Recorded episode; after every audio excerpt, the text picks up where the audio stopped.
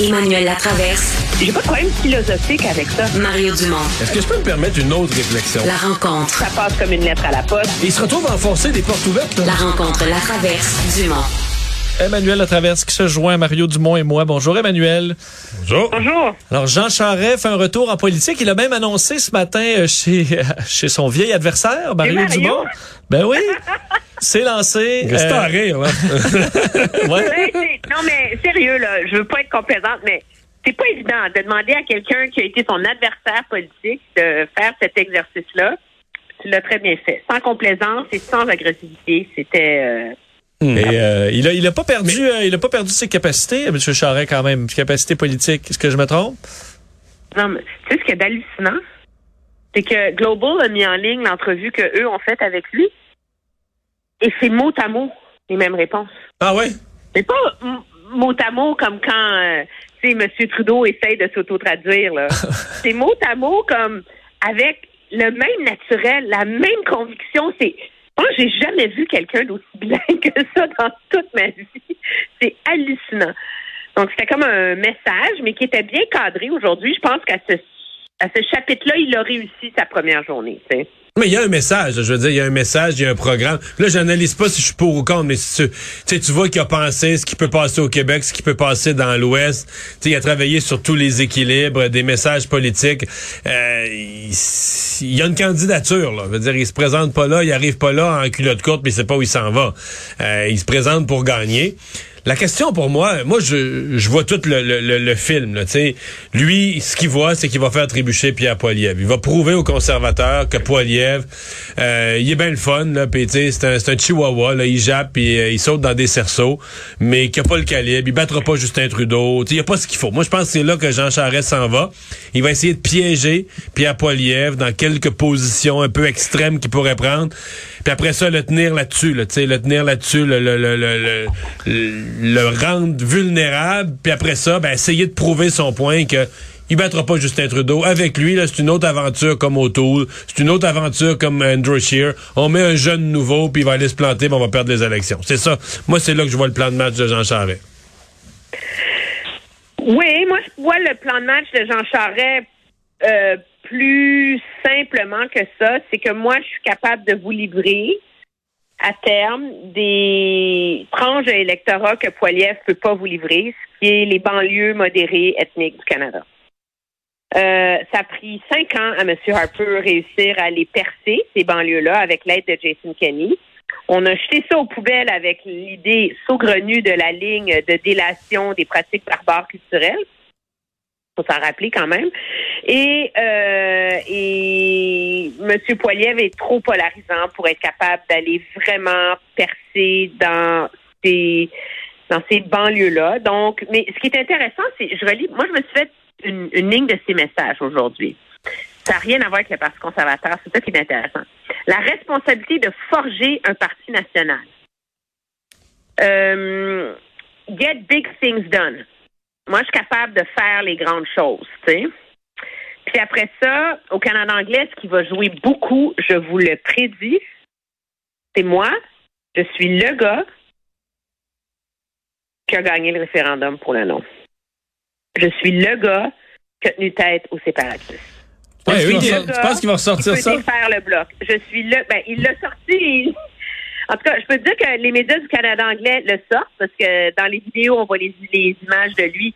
Tu sais, il dit, il dit, I had a pivotal role in the no campaign.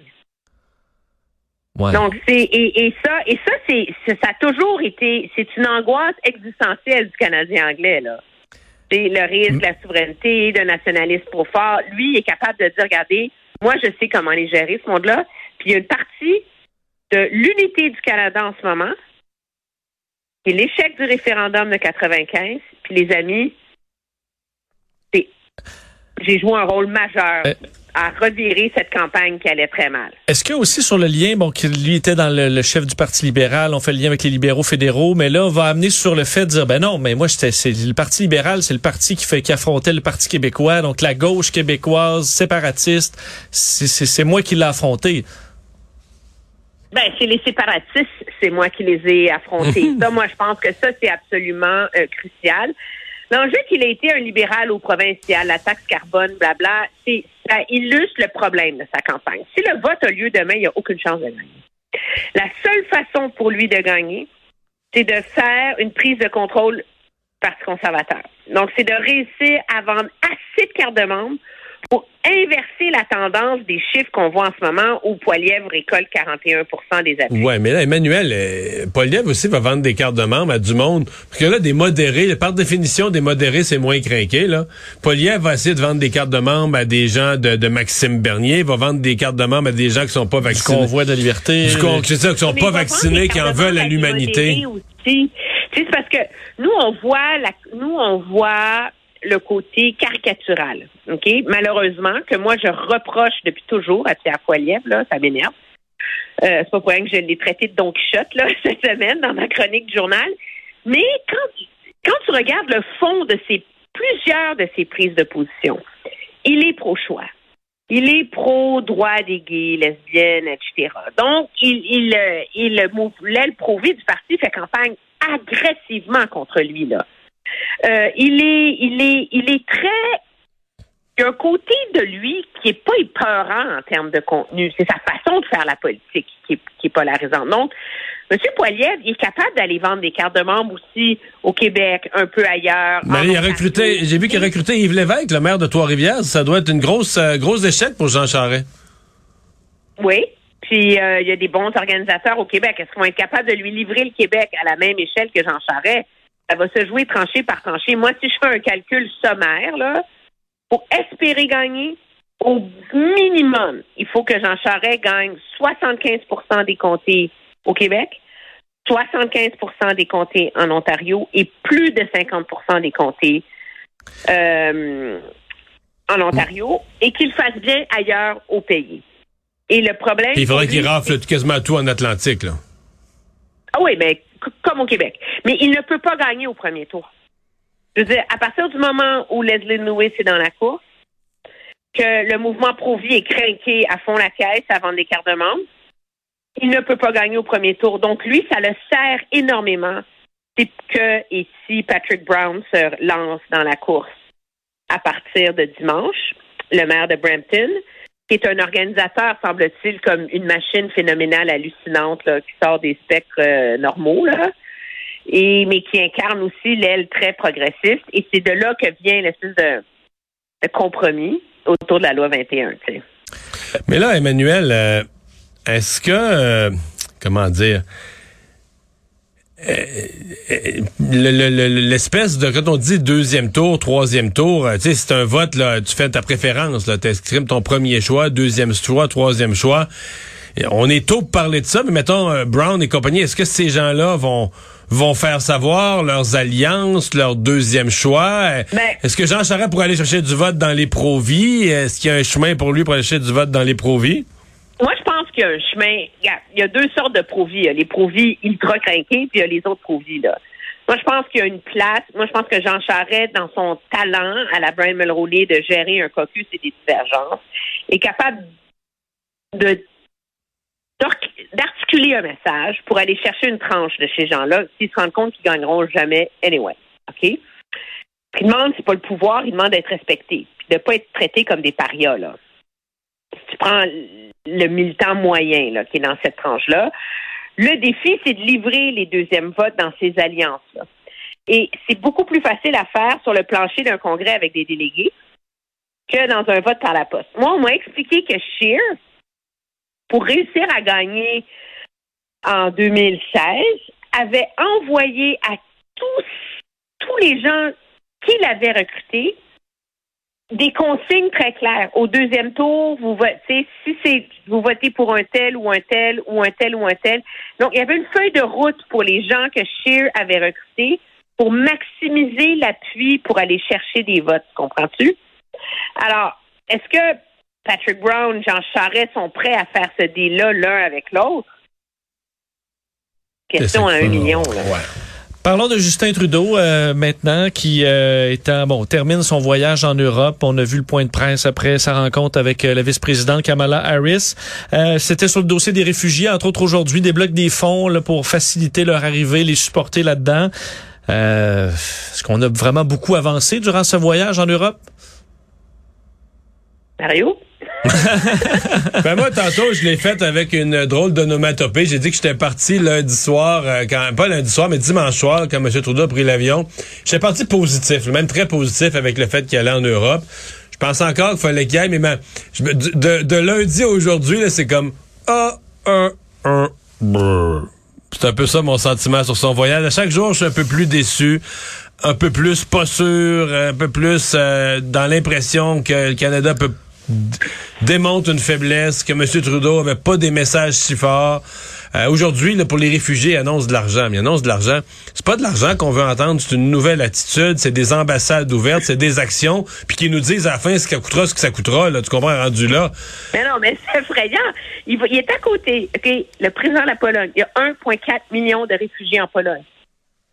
On va atteindre le moment où ce volume de réfugiés déstabilise le pays. C'est inévitable. OK? Debout à côté du gars. Vous avez bonne nouvelle. Je mets 117 millions dans ma bureaucratie. On va en traiter de la paperasse, nous autres. C'est comme, c'est, c'est surréel. L'Europe a un mécanisme OK? Pour faire rentrer le monde.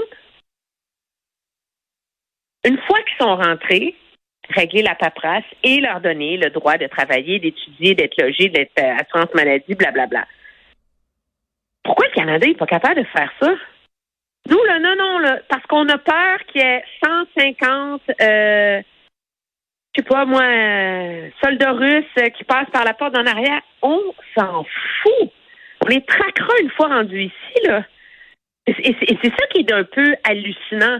J'ai pensé que, en faisant ça, l'Europe, là, ouvrant les portes, là, sans poser de questions, ils sont conscients que le tiers des réfugiés qui sont en Europe, en tout cas en France en ce moment, qui viennent d'Ukraine, c'est même pas des Ukrainiens.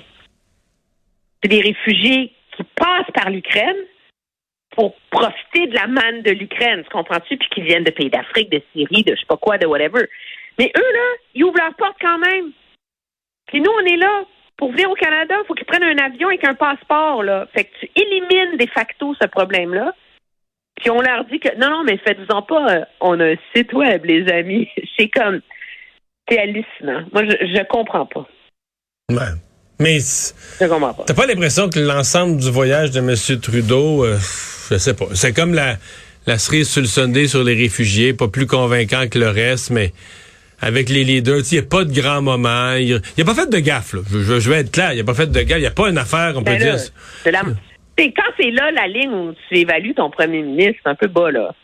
Ouais, ouais. Ouais. Non, mais, mais en même temps, tu dis, oh, ça n'a pas fait. C'est pas déguisé, là, tu sais. Je pense pas qu'il y a aucun des leaders sur son chemin là euh, qui est reparti puis qui s'est dit waouh là tu sais avec Justin Trudeau on sait où on s'en va on a de la détermination on a des idées on a des solutions euh, on a un engagement fort du Canada je pense que tout le monde s'est dit bon ben c'est coché là Trudeau était de passage on l'a rencontré Mais, je je, je, je, je l'ai pas je l'ai Quand senti même avec Kamala Harris, euh, dans le point de presse, il n'y avait pas grand-chose à tirer de ça. On voit qu'elle aussi était dans les, disons, la façade un peu. Je comprends qu'à porte close, il y a peut-être des discussions qui se font, mais il y a, est-ce qu'il- est-ce qu'on Ouais, règle mais vraiment des est dossiers à porte close? Oui, mais elle, de un, elle est prise, elle débarque en Pologne, prise avec le fiasco de l'histoire des MiG, là, puis des avions de chasse, là, qu'il faut essayer de réparer les pots cassés parce que ça fait quand même, si ça a mis à la face du monde les divisions qui sont Hmm. bien présentes et la crainte de Poutine qui est trop évidente, là. Alors, euh, mais ob- objectivement, moi, je- tu sais, je veux pas, je, je crois que ça, je, j'ai toujours cru que de rencontrer des gens face à face, de discuter, c'est, c'est important. C'est important que le premier ministre le fasse. Je remets pas ça en question. Mais ce qui est malheureux, c'est qu'on est encore face à un gouvernement qui affronte cette crise-là avec la même ultra-prudence, calcul, faire assez, mais pas trop, ta, ta, ta, ta, ta, ta, que si c'était un dossier quelconque, tu sais. C'est pas difficile là, de te pointer à côté du secrétaire général de l'OTAN puis de dire regardez, le Canada va faire plus pour la défense. Là. On le sait qu'ils vont le faire. Là. ouais Tu sais? mais euh, c'est c'est le temps qu'ils reviennent au pays là si je peux me permettre là? Ben oui, parce que il n'y a pas eu beaucoup à dire tout au long de la semaine. Fait qu'il serait temps de rentrer et de prendre des décisions. Là.